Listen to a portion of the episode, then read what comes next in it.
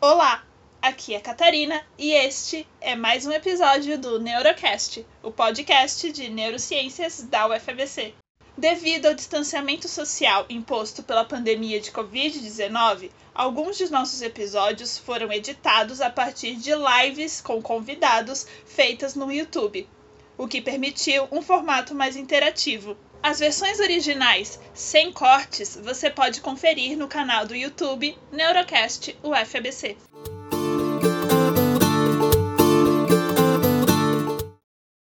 Neste episódio, que foi gravado no dia 24 de julho de 2020, falamos sobre o papel do neurocientista e dos estudos sobre o funcionamento do cérebro na educação inclusiva.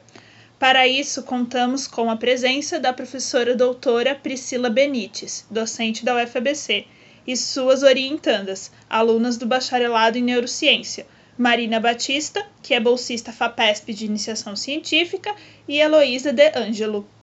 Então, acho que estamos ao vivo, já temos comentários, Val, então essa é a live mais cheia que já tivemos no Neurocast.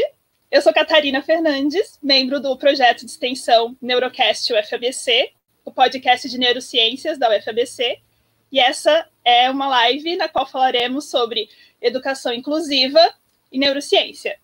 Para isso, temos aqui a professora Priscila Benites, as alunas da graduação em neurociência Mariana Batista e Heloísa Delangelo, e os dois intérpretes de Libras do Núcleo de Acessibilidade da UFABC, Yuri Cristina e Rogério Timóteo.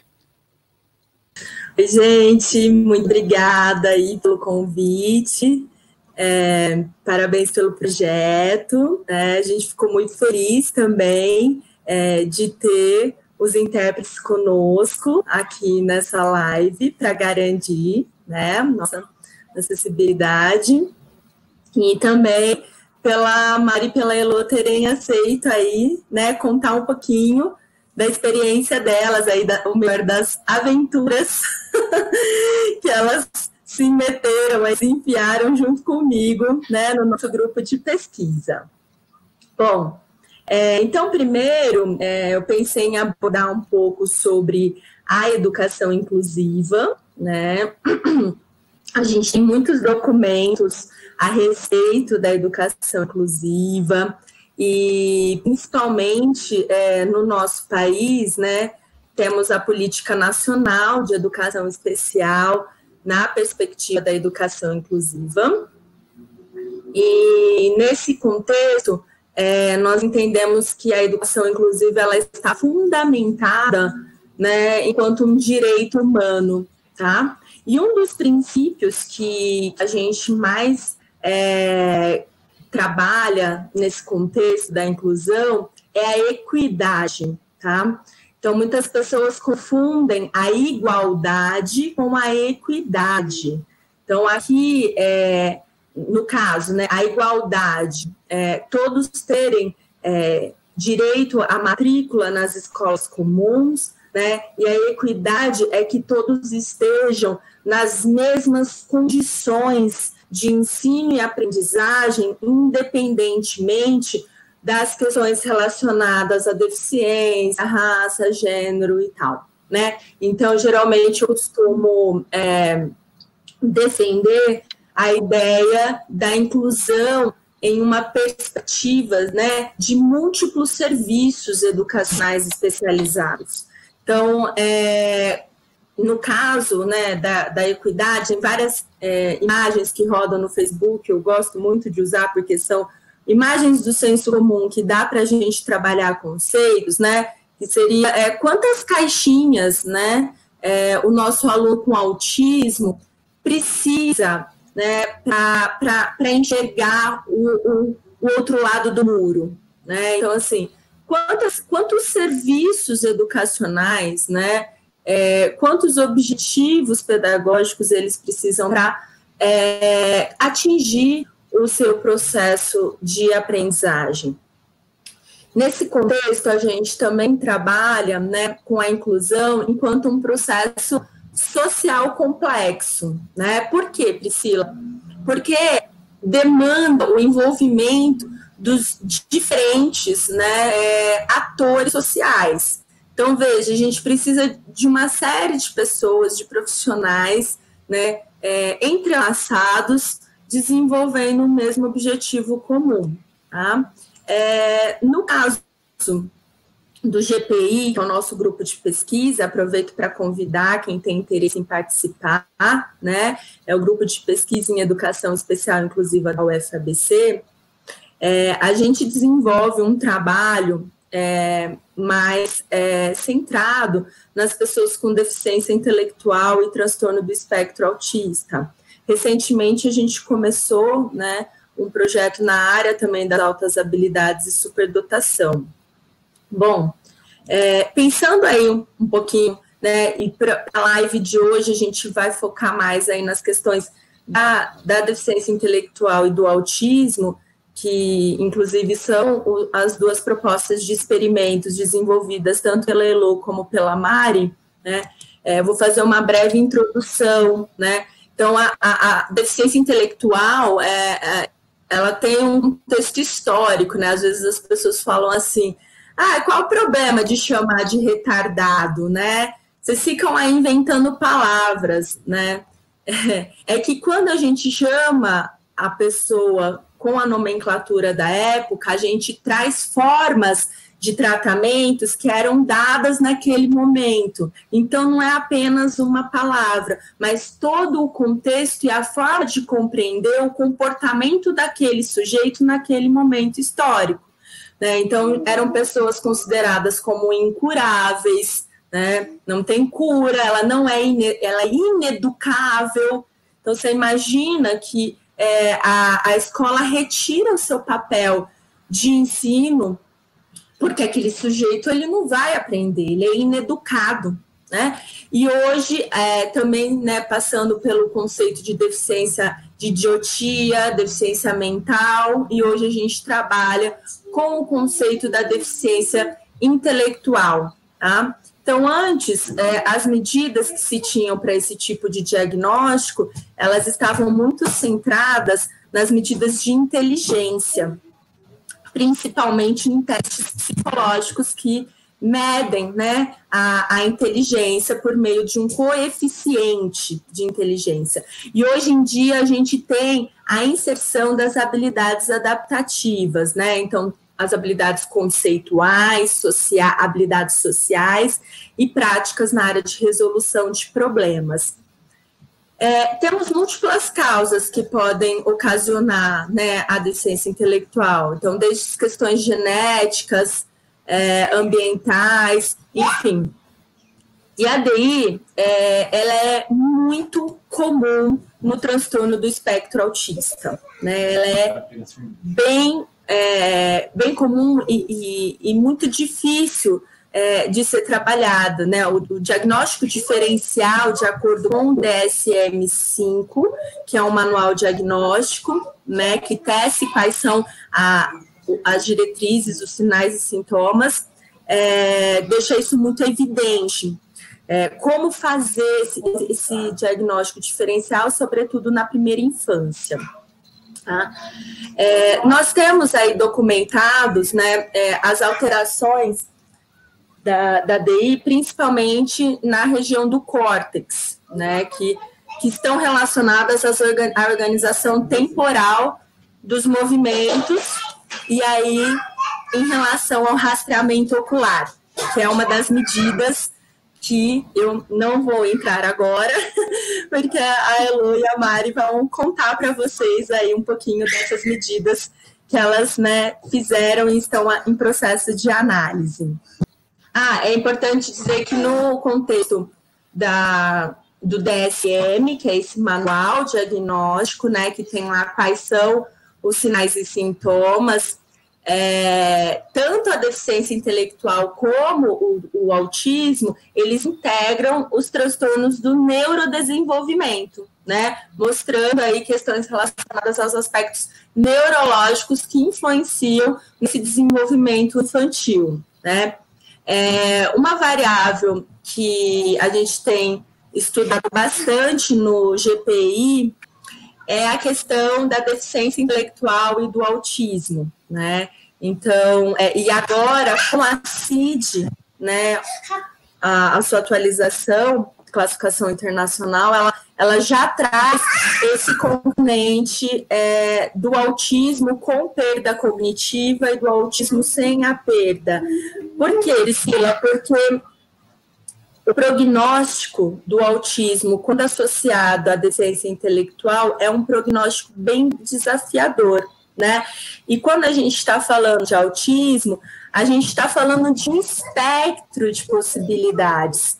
O que, que isso significa? A gente está falando de pessoas que vão desenvolver a língua oral e de pessoas que não vão desenvolver a sua língua oral, né? De pessoas que vão para o FABC e vão ter um hiperfoco numa área de exatas e ser considerado os experts nessa área do conhecimento, e pessoas que não vão aprender a ler e escrever, por exemplo, que são habilidades mais elementares né, no contexto acadêmico. Tá? Então, a gente está falando dessa pluralidade de sintomas né, que, que o espectro envolve. Tá? É, ela apresenta, então, é, uma origem multifatorial, né? A gente não consegue isolar um gene específico. Nós temos evidências, de, é, é, mas ainda é muito prematuro dizer que a causa genética é X ou Y. É, tem um, uma, uma, uma forte evidência da mutação no gene CHD8, que parece que ele influencia na diminuição do crescimento do axônio e o dendrito que fazem parte do neurônio, né? Então, antigamente acreditava-se que era uma questão do neurônio como um todo, né? Uma mutação. E hoje já se sabe que são, são algumas partes, como o axônio e o dendrito, ok? É, e aí nós temos alterações, por exemplo, tá bom? É, na atenção compartilhada, né? Que é um, uma outra parte que a gente consegue também garantir medidas de rastreamento ocular, né? Então, na atenção compartilhada, é, um bebê aos seis meses de idade, por exemplo, ele já apresenta esse tipo de comportamento de uma maneira muito sofisticada, vamos assim dizer. Ele sabe, ele é assim, né? Então, a, a Cecília está bem animada aqui do meu lado, acho que vocês estão ouvindo o é, então, quando eu estou numa. Assim, assim, numa situação de, de sala então eu costumo brincar né, com os alunos e eles é, e aí, o que, que eu faço? Eu, o aluno tá, tá desatento, né? Ou seja, não tá prestando atenção em mim. Aí eu vou e pego uma caneta, sei, algum objeto da sua carteira, né? E aí, imediatamente, ele olha para o objeto e olha para mim. Né? Então, essa triangulação, veja, né? é a forma mais primitiva que a gente tem de, de interação social, de comunicação, né? que é pela via do nosso olhar. Então, é, hoje a gente tem é, desenvolvido bastante experimento, né, com muito interesse em garantir a qualidade desse olhar desde a mais tenra idade, porque a gente consegue pensar em procedimentos de ensino que ajudam essas pessoas a desenvolverem outras habilidades. Né? Imagina, por exemplo, no caso da imitação, que é um comportamento avaliado com ordens de ordem superior, porque a partir da imitação a gente tem acesso a, a, a, outros comportamentos mais sofisticados. E a gente minimamente precisa olhar, né, para reproduzir ponto a ponto aquela resposta que eu estou imitando. Então, quando a gente vai para a base, né, muitas pessoas falam, nossa, mas por que você está tão interessada nas medidas do olhar? Justamente porque a gente pensa muito no papel da intervenção. Né? A intervenção, ela vai, é, e, e, não é porque a gente pensa, porque temos dados de pesquisa bem robustos, né, principalmente né, na área do autismo, é, que relaciona a intervenção comportamental intensiva, né, é, do zero aos dois anos. E o quanto que as crianças se desenvolvem quando elas passam por esse processo de intervenção. Né? Mas é qualquer tipo de intervenção? Não. Tem um rigor, existe um planejamento. E aí, é, a, a, a área né, da neuro nos ajuda muito na análise do comportamento, porque ela vai trazer medidas sofisticadas que irão nos ajudar no, na elaboração de procedimentos de ensino mais assertivos, mais personalizados, né? Porque a gente entende que cada sujeito, né, na análise do comportamento, tem um ritmo individual de aprendizagem. Então, ao invés de eu dizer aquele aluno não aprende porque ele tem deficiência intelectual ou porque ele tem autismo, eu, eu, fa, eu tenho uma outra narrativa. A minha narrativa é o meu procedimento de ensino, ele não foi planejado de maneira suficiente para atingir aquele repertório individual daquele sujeito, independentemente do rótulo diagnóstico que ele apresenta. E para isso, eu preciso estudar quais são as variáveis que estão controlando aquele responder, né? Então, quando a gente é, olha para a neuro, a neuro nos ajuda muito, trazendo é, este, este outro olhar que vai pensar no planejamento dessa intervenção mais direcionada para o nosso aluno né? Que é cada caso é um caso. Você conhece quando as pessoas falam, ah, eu conheço autismo. Eu falo assim, não, você conhece uma pessoa com autismo, né? Eu conheço uma pessoa com deficiência intelectual. Você conhece uma pessoa com deficiência intelectual e, e apesar deles terem o tripé diagnóstico para poder fechar a manifestar, né, fechar um rótulo diagnóstico, a manifestação desses sintomas ela é individual e ela ocorre de maneira variada, tá? Então, é, uma grande contribuição que a gente tem é, do neurocientista é este olhar aplicado, né? Eu, eu sempre falo para as meninas se formem logo, porque vocês têm que estar nas equipes para trabalhar com a gente na aba né, na análise do comportamento aplicado. Você tem que estar tá planejando as intervenções junto conosco, porque o conhecimento que vocês acumulam no bacharelado em neurociências é fundamental para a gente traçar é, intervenções mais direcionadas para aquela pessoa com base né, nos aspectos neurológicos que influenciam diretamente no comportamento né, dos nossos alunos.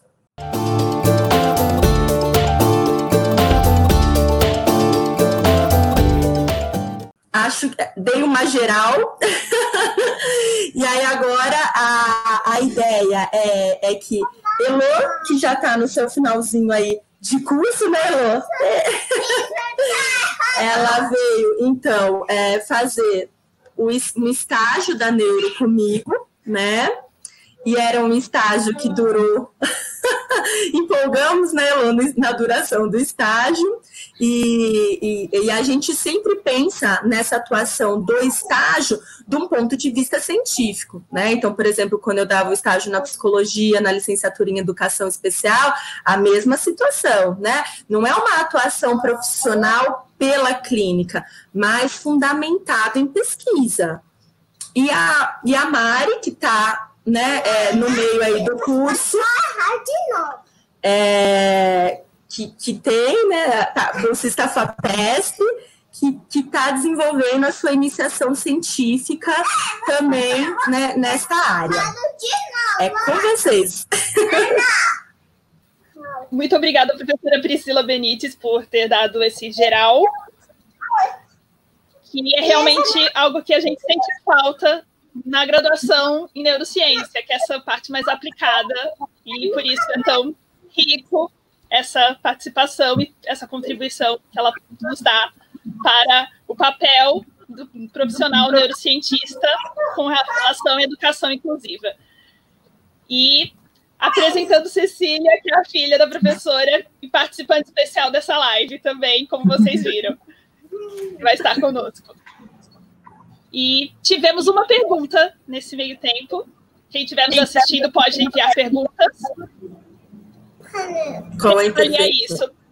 São utilizada para essa faixa etária, de 0 a 2 anos. É, então, uma das coisas. Oi, Dri, a Adri é nossa integrante lá do grupo de pesquisa. Muito bom saber que você está aí com a gente. É, deixa eu só colocar aqui o um negocinho que ela quer assistir. No canal. Aqui, querida. Ó. É, então, temos tem um estudo da região metropolitana que mostra que as mães elas é, conseguem identificar as características do autismo do seu filho, principalmente quando é o segundo filho. Né? Porque ela já teve a experiência do primeiro, aí percebe que o segundo não está mantendo contato. O principal, né, que a gente que eu mais ouço de relato é o momento mágico da amamentação. Né? Então, assim, independente de ser uma amamentação no peito ou na mamadeira, isso é indiferente, mas é aquele, aquele olhar que você afraga o seu bebezinho aqui e ele te olha e ele estabelece o contato com você, né? E, a, e, e essa, esse desvio de olhar é uma marca que preocupa muito, né? E muitas dessas mães elas, elas levam essas demandas em geral para qual profissional? Quem que acompanha a criança? Né? Quem faz todo o, o trabalho ali dos 0 aos 12 meses, né? O pediatra. E aí o artigo conclui nessa direção né, da importância profissional né, da medicina é, trazer esse conhecimento para a intervenção precoce. Porque uma das coisas né, desses relatos é que as mães dizem: ah, o que eu mais ouço é que cada criança tem um ritmo. Mamãe, você está sendo muito ansiosa né? Só que aí você espera aos 3, 4 anos o agravamento dos sintomas para dar o diagnóstico e perde esse momento de intervenção precoce. Quando a gente tem as crianças sindrômicas que você consegue detectar lá na gestação, por exemplo, né, quando eu penso numa síndrome de Down, você já insere esse bebê numa, num programa de estimulação precoce e consegue alavancar esse desenvolvimento infantil dele. Né? Então, é, e aí a, a abordagem que eu uso na pesquisa, né, que é e no meu trabalho, é a intervenção comportamental. Então, a gente trabalha com a ABA, análise do comportamento aplicada. Ela é uma ciência, né, que, que usa aí os princípios da análise experimental do comportamento. Ela não, no Brasil, ela foi muito equivocada se referindo né, a aba como um tratamento do autismo. Não, não é. Né? A aba não é método, a aba é uma ciência e ela pode ser uh, utilizada em, em, outros contextos para outros com outros objetivos para ensinar comportamentos específicos. Tá? E, e, a gente tem dados muito interessantes de descaracterização né, do autismo por exemplo, quando você segue as, a, a intensidade de carga horária recomendada numa idade mais precoce. Mas é importante lembrar, só para finalizar, a questão da avaliação né, multiprofissional tá bom? Na Lei Brasileira de Inclusão consta lá, né, no primeiro parágrafo, né, a avaliação deve ser feita por uma equipe multiprofissional. Então, profissional da medicina, da psico, da fono, da TO e etc. do neurocientista.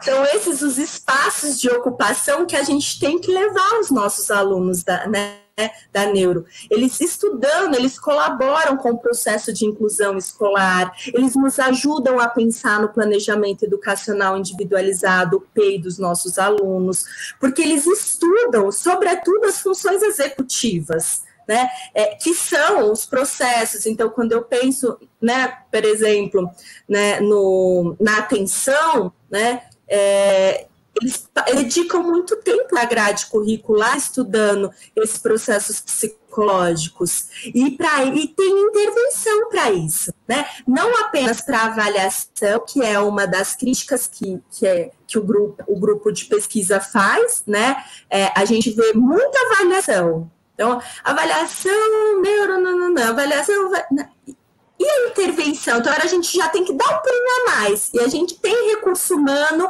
e pesquisa, né?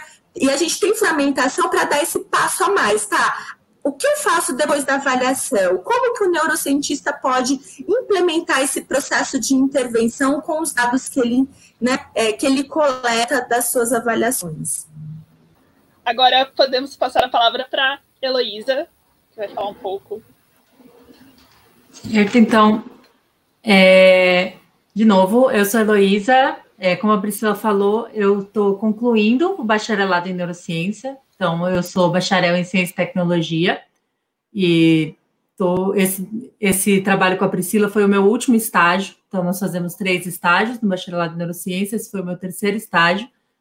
E é, ele foi centrado justamente na questão do eye tracking, que é o rastreamento ocular. Então, novamente, como a Priscila falou, por que, que a gente se interessou por olhar isso, né? Por que, que a gente queria olhar para como que o olho se mexe é, enquanto esse aluno está fazendo qualquer outra coisa. E existem evidências, é, já várias evidências, é, que apontam para alterações no padrão de movimentação ocular no autismo. Então, é, justamente não é exatamente ah, só como que para onde ele está olhando, mas sim como que ele está olhando para as coisas, como que ele está analisando as coisas quando ele vai aprender, quando ele vai se comunicar.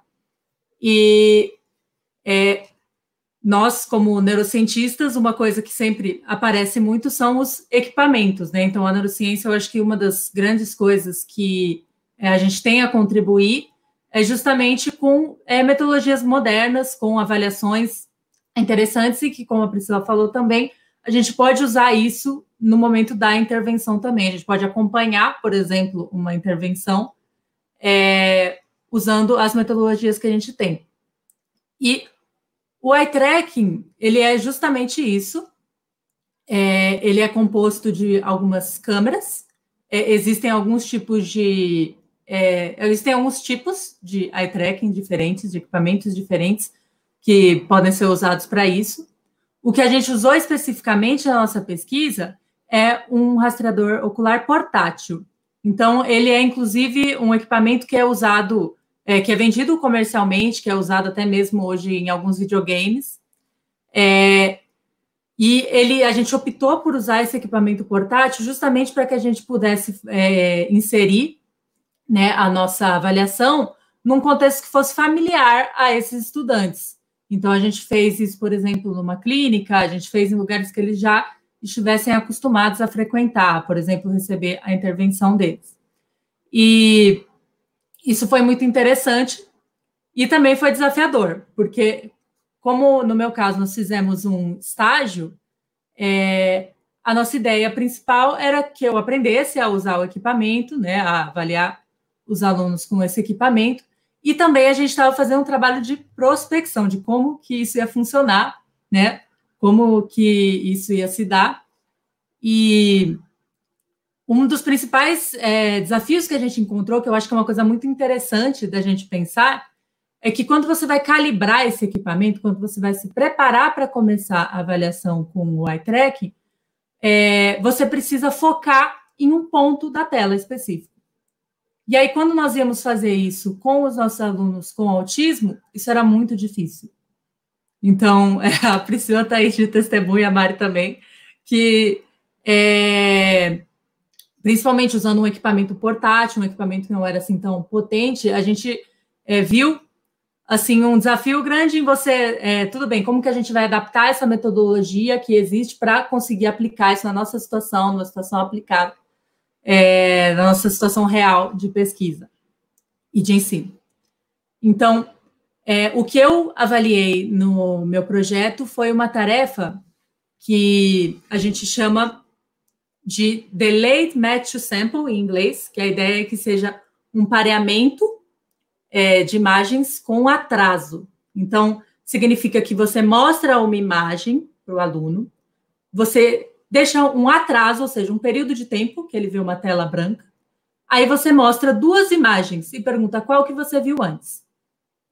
Então, é, ela é um pouco diferente dele só estar vendo uma coisa e indicar exatamente qual é a igual ele está vendo ele tem que então se lembrar, fazer o comportamento de lembrar do que ele tinha visto antes. E isso foi bem interessante, assim, é, a gente acabou é, não vendo uma coisa que a gente esperava, que a gente esperava por algumas evidências é, anteriores, que a gente fosse ver que os alunos autistas eles iam se lembrar mais de objetos do que de rostos. E a gente não conseguiu ver exatamente esse efeito especificamente nos alunos autistas. Mas, como eu falei, é, a gente teve a, o nosso maior desafio, e que, como eu tenho falado bastante com a Priscila, é uma coisa que é o desafio de você estar fazendo uma coisa nova, uma coisa que não tem tanto dado ainda, é, é como a gente aplica isso a uma situação naturalística, ou seja, que está num contexto familiar do aluno, é, com o equipamento, por causa disso, portátil, é, e como você aplica isso nos nossos alunos autistas, nossos alunos com deficiência intelectual. Só antes um, um, um adendo rapidinho, é, e também uma coisa que a gente queria pegar no, no experimento da ELO, né, era a parte da programação de ensino, né, a, a ELO fez uma programação, uma série de tarefas é, de tentativas muito bem, de, muito bem programada para conseguir chegar nesses dados, né? Então a gente. Por quê? Porque o experimento que a gente tentou replicar, ele era um experimento. A, a tarefa experimental era a seguinte: você disponibilizava itens para os alunos com autismo, depois ia fazer qualquer outra coisa, depois de 20 minutos, voltava e perguntava para esse aluno: o que, que você lembra? Né? Então, era, era uma tarefa assim, geral, né? generalista. No caso da Elo, a gente tentou replicar parcialmente uma, um estudo de mestrado da Isabela, aluna da Lídia, da UFSCar, é, em que elas programaram atrasos de zero segundo, 4 e 8 segundos. Então, por quê? Porque lá no experimento da Isabela, os alunos com deficiência intelectual, eles não conseguiam lembrar dos estímulos quando o atraso era de 8 segundos. Uhum. Veja, só para concretizar, o que, que eu estou fazendo? Eu mostro isso daqui no computador, certo? Criança clica, aparece uma tela em branco. Aí, aí, esse, aí essa, o tempo de permanência dessa tela em branco é que nós programamos. Ou vai ser zero segundo, ou vai ser do quatro, ou vai ser oito. No caso do atraso de oito segundos, ele fica oito segundos olhando para essa tela em branco sem fazer nada, só que as nossas crianças, uhum. as crianças sem deficiência intelectual do experimento da Isabela, narraram para gente o que elas faziam. As nossas crianças, a gente não consegue acessar essa informação. Não é que elas não fazem nada, mas ela, a gente ainda está é, buscando recursos, né, para como que eu coleto esse, como que eu, como que eu nomeio isso? Porque eu pergunto, uhum. Você ficou fazendo nesses oito segundos? Em geral, elas olham e dão risada, né? Ou não fazem Sim. nada. Mas elas não, não conseguem narrar para a gente ainda o que, que ela está fazendo naquele tempo de atraso, entenderam? Então, esse é um desafio ainda científico. E aí a gente apresenta dois itens para ela depois do atraso e pergunta qual você viu antes? E ela acerta ou erra. No nosso caso do experimento da Elo, as crianças acertaram e erraram independentemente do atraso. Então a gente não replicou essa evidência. né, no nosso caso, do nosso experimento. É, e também nós manipulamos os grupos de estímulos sociais e não sociais. Né? Então, para verificar se, se, elas conseguiam, se, se teríamos diferença nas medidas do olhar, no caso do tempo do olhar, a medida que a Elo usou foi o tempo que a, a criança passava é, olhando para a tela, diferente da medida que a Mari usou, e aí nós conseguimos replicar a literatura, né? Conseguimos um dado estatisticamente é, uma diferença significativa. significativa, né? Então, quando os estímulos eles eram não sociais, o tempo de permanência do olhar da criança para a tela era maior em relação ao, a quando os estímulos eram sociais. E isso, ok, replica a literatura que a gente tinha. Uma outra coisa que a gente quer fazer, que não deu por conta da pandemia, e aí nós estamos aguardando, são os grupos, né? Porque a gente também está interessado em fazer na criança sem deficiência e sem autismo, uhum. na criança com autismo e deficiência intelectual, na criança com deficiência intelectual e sem, e sem autismo. E verificarmos esses padrões de resposta tanto em, em relação ao acerto e erro, conforme o atraso aumenta, como também na parte dos estímulos. E por que, que isso é importante pensando na inclusão? Porque imagina que se a criança ela já para de responder com um atraso de oito segundos, imagina você, professora, tentando relembrar conteúdo que você deu no dia anterior certo?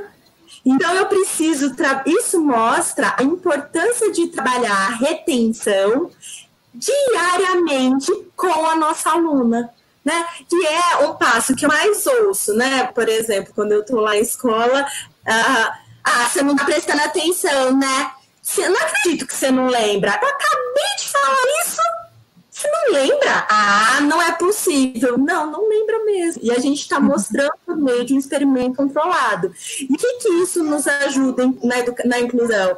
A programarmos é, atividades de retenção. Ou seja, eu ensinei aquele conteúdo, antes de introduzir um objetivo novo, volta tudo e faz toda a revisão da matéria dada anteriormente. Essa é uma implicação educacional super importante para avançar no desempenho pedagógico dos nossos alunos com autismo e deficiência intelectual.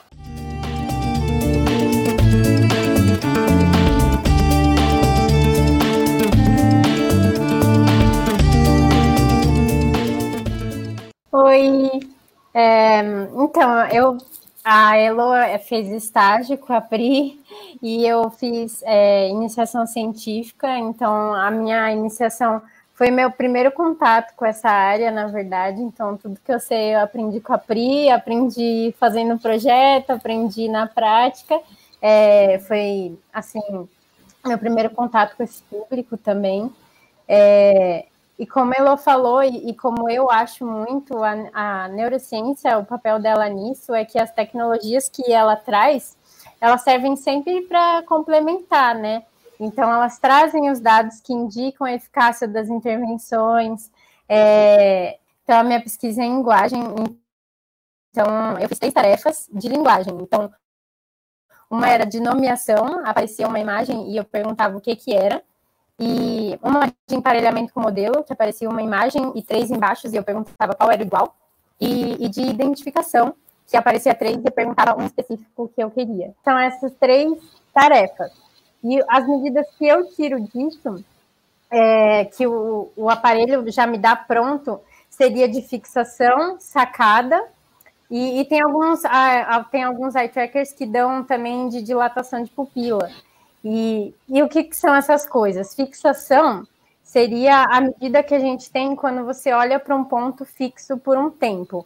Então, uma fixação para a gente, para o nosso aparelho, no caso, porque isso é sensível para cada modelo. É, 10 milissegundos é uma fixação. Então, se eu boto uma imagem no, no meio da tela e você olha por 10 milissegundos, contou como uma fixação.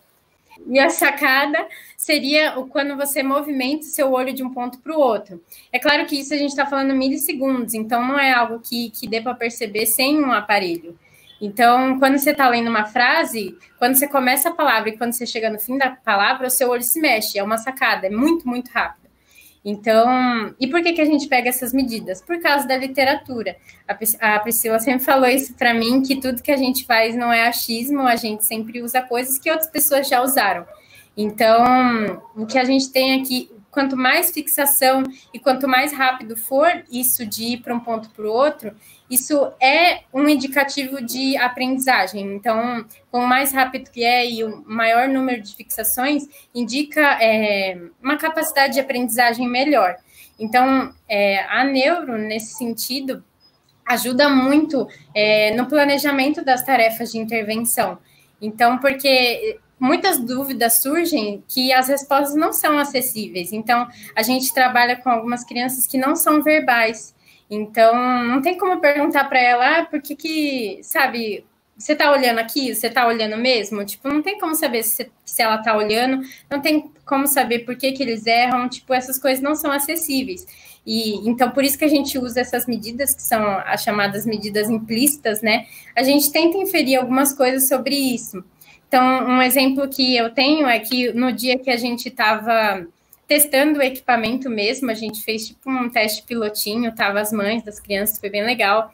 E, e a gente foi ver alguns resultados e tinha um, um, um, menininho que tinha errado assim várias vezes seguidas a, a tarefa e quando a gente foi ver ele passou muito mais tempo olhando tipo um gatinho que a gente pôs, me, pôs meio que de enfeite na tela é, ele olhava assim para o ponto, ele não olhou para a tarefa, ele olhou o tempo inteiro para esse gatinho que a gente pôs ali de enfeite. Então, tipo, isso traz muito é, a discussão dos estímulos que se usa nas tarefas. Às vezes ele está se distraindo demais, ou às vezes ele, tipo, ele sabe a resposta certa, ele só assim não está interessado em fazer a tarefa naquele momento. Então, são medidas legais. E o que a gente tem assim na literatura é que é, acho que já falei isso, né? Que as fixações são muito importantes para a gente medir, principalmente foco atencional, é, compreensão verbal. Então, na leitura é muito importante a gente ter essas medidas implícitas. E então é isso que a gente tenta buscar. É, como a Priscila falou, muitas das pesquisas que usam o eye tracker em geral são de avaliação. Então é tipo assim, eles mostram, olha aqui como eles são diferentes, né? Olha, olha aqui como eles rastreiam diferente e, e acaba nisso. Então não existe um pré e pós intervenção. E a intervenção é muito, muito sabe, tem resultados muito eficazes e a gente queria ver isso em termos de medidas implícitas. Então, no caso, a gente só fez o pré, porque o pós, como a Pri falou, foi adiado, então, no caso dessa situação do, do corona, então a gente tem só uma avaliação mesmo, e mas alguns dados que a gente tem replicaram coisas da literatura, é, por exemplo, no sentido de que hum, o número de fixações para estímulos sociais, ou seja, coisas que lembram rostos, realmente é bem menor do que para coisas não sociais, porque eles tendem a ter uma preferência, e esse tendem, assim, não é achismo, né? É o que está já em outras pesquisas. Então, bom, é isso que eu uso, que eu ando analisando. Eu espero que a gente possa dar continuidade ainda para essa pesquisa. E é isso, eu esqueci alguma coisa, Pri, não sei se quer agregar algo. Tá ótimo, Mari, muito bom. Orgulhosa dessas mulheres. Só vou, vou, fazer um apanhadinho, né? Então, é, como a Mari colocou, é, por que, que essa medida ela é importante, né? Porque a gente consegue analisar esse foco atencional da criança para pensar na atividade pedagógica a ser trabalhada, né? Então, por exemplo, se eu tenho uma criança cujo olhar dela é bem é pouco provável, né, que ela preste atenção é, em faces, por que, que eu vou usar esse tipo de estímulo naquela minha tarefa que eu vou trabalhar? Entende? Então, é uma tomada de decisão que pode ajudar a tarefa a ficar mais interessante. E eu vou inserindo esses estímulos sociais, essas expressões faciais, pouco a pouco ao longo da aprendizagem. E aí, então, você consegue é, limpar, né? Todas, todos aqueles estímulos que ainda são difíceis para aquela criança. Não é que ela nunca vai ter acesso, mas ela vai aprender. Né? Então, é, uma outra questão, é, o, o, exemplo do gatinho foi ótimo, né? Porque é, o, que, que, o, que, que, a, tá, o que, que a resposta da criança nos mostrou? Que o gatinho era o controle de estímulo dela. E o gatinho não tinha contexto para a tarefa que ela tinha que escrever. Ela tinha que escrever a G-A-T-O. Ela tinha que usar as letrinhas do gato para escrever a palavra. Mas o gato estava mais interessante do que as letras, né? E aí, ao invés de eu apresentar essa tarefa e dizer assim, ah, ela errou. Ixi, ela errou, então ela não sabe escrever. Essa seria uma, uma possível hipótese, ok? Não, se eu tenho essa medida, eu já sei qual é o estímulo distrator e, e o que está acontecendo. O que, que, eu faço na próxima tentativa? Elimino o distrator e coloco a criança sob o controle daquilo que eu quero. Se eu não tenho essa medida, eu não consigo ter essa hipótese e personalizar e mudar o currículo da nossa criança de uma maneira mais rápida, né? Que é isso que a gente quer é, é replanejar né, essas tarefas de ensino de uma maneira cada vez mais personalizada para atingir essas aprendizagens individuais. Tá? Então, por exemplo, quando a criança erra na tarefa, ela seleciona outros estímulos e não os nossos, ela está ela tá, ela tá rastreando, ela está ao menos olhando para os estímulos corretos ou não, ela está só respondendo por controle do estímulo distrator. Porque se for esse o caso, eu não vou insistir em apresentar de novo essa tarefa. Eu já eu corto e faço um procedimento corretivo. Eu vou inserir um, estímulo, apenas um estímulo correto, para ensinar aquela criança a olhar para onde eu quero, para depois deixar a tarefa mais difícil. Então, sempre pensando nessas possibilidades de planejamento que vão é, gradualmente aumentando a dificuldade da tarefa. Né? Pensa numa criança com, com um autismo severo, é, com deficiência intelectual, que não desenvolve né, o responder. E aí, muitas vezes, elas usam o olhar como uma forma de comunicação. Então, elas podem aprender esse, esse outro. É, esse outro jeito via esses mecanismos que a gente está é, discutindo aqui com vocês. E por, e por fim, é, uma, uma outra medida que a gente está interessada, a gente ia começar as medidas em março, mas né, por conta da pandemia não começamos, são as medidas do esforço do córtex pré-frontal, tá? para a gente poder avaliar durante o processo de intervenção, né, com o equipamento do FNIRS, né, uma touca, então, é, até a gente já tinha feito uma dessensibilização com os nossos alunos, porque fazer o experimento com uma touca não é fácil, né? É, e aí, antes, então, existe um passo a passo, né? Para a gente poder entender é, como que estão os processos de ativação nessa região do córtex pré-frontal que a gente tem aí, né, os correlatos neurais da memória, da atenção e do raciocínio. Então, isso, infelizmente, é uma pesquisa que a gente teve que parar, né? O Lincoln que está bem interessado na área de sequência numérica, a gente vai fazer um experimento rodando com ensinando a sequência numérica crescente e decrescente, né, para verificar os níveis é, de oxigenação cerebral nesse processo. É isso. Muito obrigada pela participação, por deixar claro a importância que a pesquisa do laboratório tem para essa parte mais prática e efetiva na educação, que é algo realmente muito interessante. Temos aqui algumas perguntas que foram enviando ao longo da conversa. Vou mostrar agora. E aí, das três aqui, se sentir melhor para responder, fique à vontade. Temos aqui Victoria Amorim, perguntou o que seria esse processo de intervenção precoce? A intervenção precoce, Vitória, ela é feita por meio da estimulação do desenvolvimento infantil. Então, já aproveito até para recomendar um, um, uma, um, livro que a gente usa nas nossas pesquisas e que quando mamães e papais, amigos, ficam grávidos, eu dou de presente, que é o inventário Porta Geogracionalizado, né?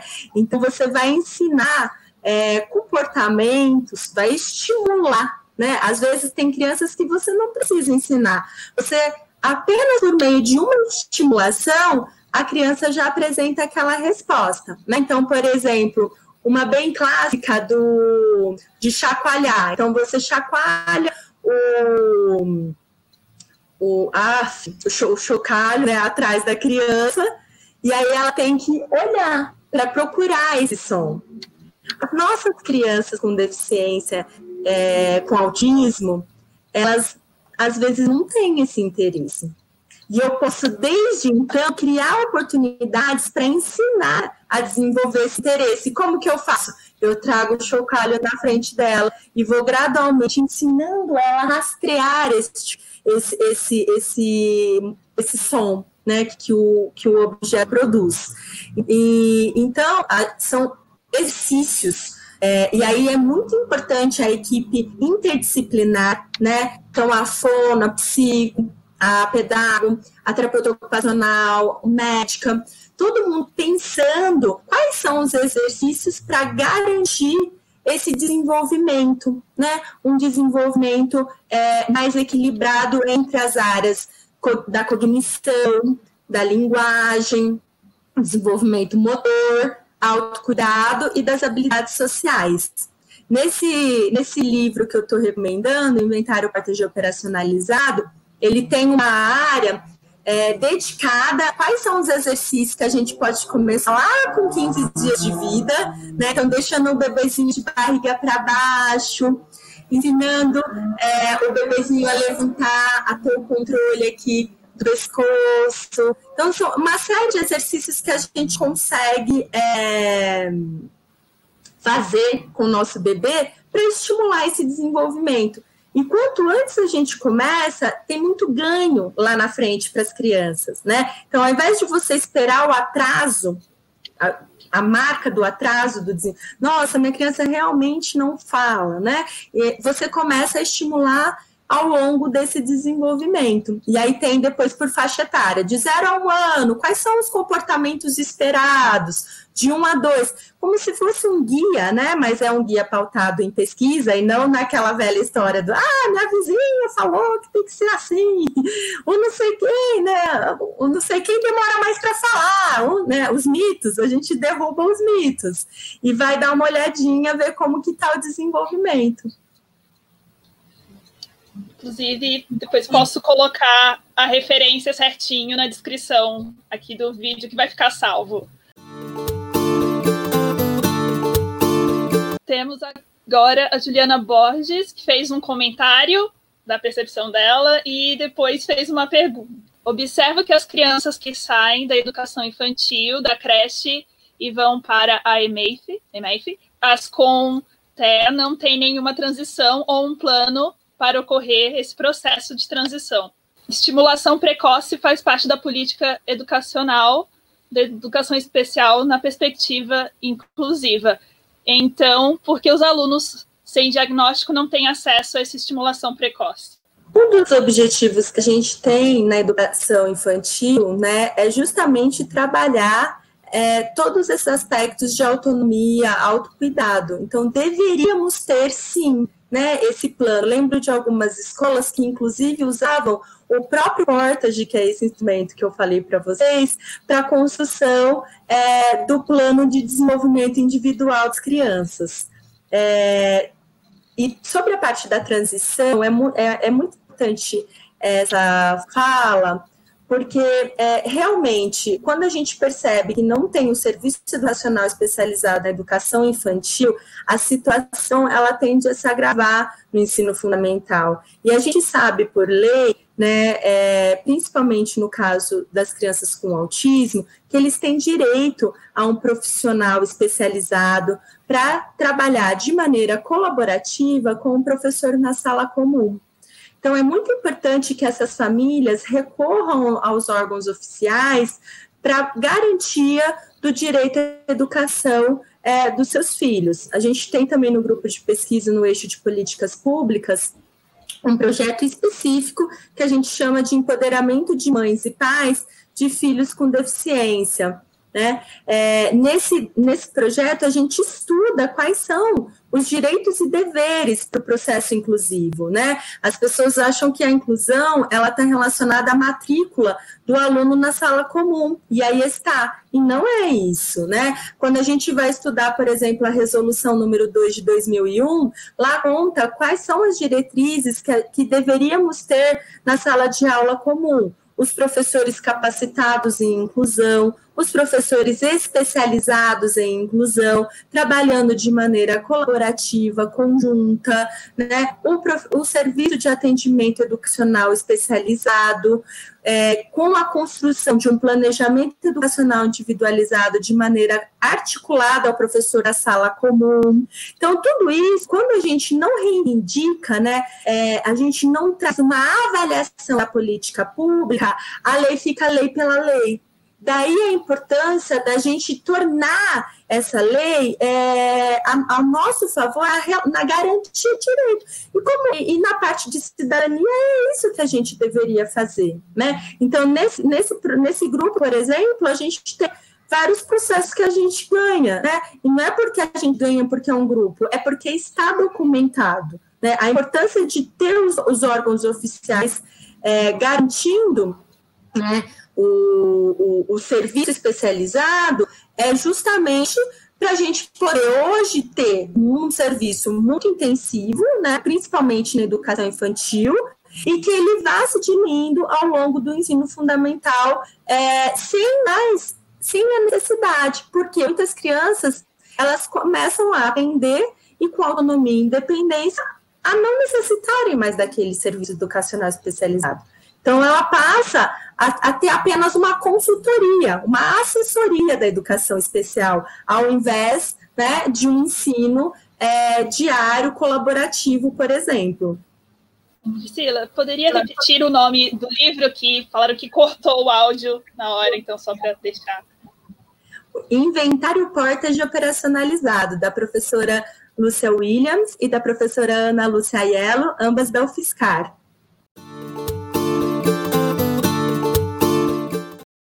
Quiserem falar algum recado final, que chegamos na uma hora de live. É, também é importante lembrar que todo esse projeto aqui que a gente está desenvolvendo, ele é em parceria com a Universidade Federal do Piauí, né, com o professor André Castelo Branco, é, o programa de Ciências da Computação. Então, a gente tem toda, toda essa parceria é, de desenvolvimento né, do, desde do, do, da parte do sensor, da coleta de dados, de como que a gente faz o executável, o arquivo, para também nos ajudar nesse processo de análise de dados. Então, eu gosto sempre muito de destacar né, que esses trabalhos que a gente vem desenvolvendo na área da educação inclusiva é, são trabalhos interdisciplinares, dada a sua marca, né? Então, a gente tem desde uma grande contribuição da psicologia comportamental, né, da área da neuro e também das ciências da computação, né, para junto com a educação especial, para pensarmos nesses procedimentos. Então, a gente não está sozinho aqui pensando né, numa área de conhecimento específico. E eu acho que esse é um desafio, tá? É um desafio muito grande, porque com, é, conseguir envolver todo esse, todas essas formações, né, todas essas pessoas, para a gente propor os nossos estudos, é, é, é um desafio enorme. E, e aí eu aproveito para agradecer publicamente né, todo mundo que, que faz isso acontecer. Né? Porque cada um tem um olhar, vem de uma formação específica. Nós não somos formados para trabalharmos em equipe, né? Em geral, o pesquisador ele está ali formado para desenvolver aquela área específica. E essa proposta é, que a gente tem só é possível com esse olhar interdisciplinar, reunindo todas essas áreas. Que é muito importante ter essa noção de como essas diferentes áreas podem se interseccionar, principalmente depois que geralmente a gente chama os convidados que são de uma área específica, então já tivemos as professoras falando sobre pesquisas em memória, pesquisas em aprendizagem, e ver como tudo isso pode se unir para um objetivo mais aplicado para um contexto sala de aula, um contexto mais de reabilitação, de intervenção é algo realmente muito fascinante. Agradeço muito a professora Priscila e as meninas graduandas em neurociência, orientadas por ela, por terem aceitado esse convite. Obrigada. É, a gente que agradece o convite. Obrigada, gente. Então, e aí, qualquer dúvida, entre em contato, né? A gente está aí disponível para continuar esses desafios. O grupo de pesquisa da professora Priscila é o grupo de pesquisa em educação especial e inclusiva, que é a sigla, o significado da sigla que a professora mencionou ao longo da live. Obrigada a todo mundo que nos acompanhou, que comentou. Quem estiver nos assistindo a versão gravada e quiser deixar algum comentário, tiver alguma dúvida, pode deixar registrado que a gente volta para responder. Se for o caso, consultamos a professora Priscila para tirar alguma dúvida. Muito obrigada aos intérpretes que aceitaram estar aqui conosco para tornar essa conversa ainda mais acessível para todo mundo. Não, não faria sentido estarmos aqui falando de educação inclusiva e não ser uma conversa também inclusiva. Muito bom. Muito obrigada. Tenha uma boa tarde. Ou boa noite agora já. Obrigada. Obrigada. Boa noite.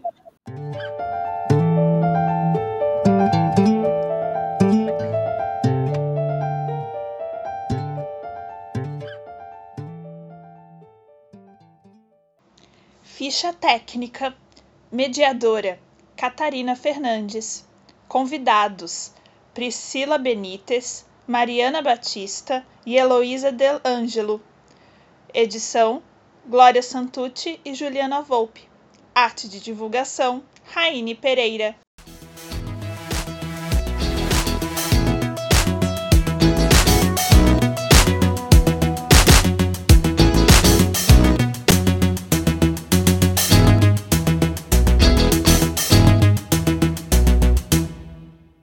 Obrigada pela sua companhia.